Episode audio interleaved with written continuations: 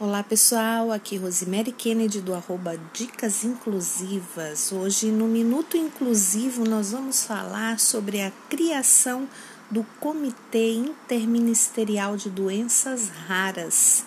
Criado na última sexta-feira, dia 4 de dezembro, pelo presidente Jair Bolsonaro, que estabeleceu então o decreto de criação deste comitê que visa incentivar a troca de experiências e práticas relevantes entre a administração pública e instituições de pesquisa e entidades representativas, formalizou então o comitê que funcionará no âmbito do Ministério da Mulher, da Família e dos Direitos Humanos. Por que, que eu estou trazendo esta pauta no nosso Minuto Inclusivo?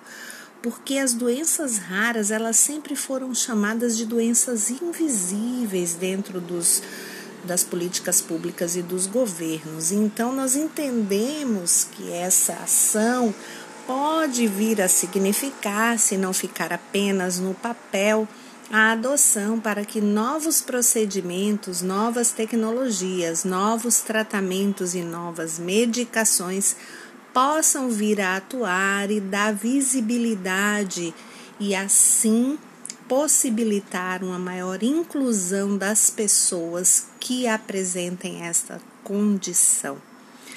Nosso abraço inclusivo para vocês e até a próxima.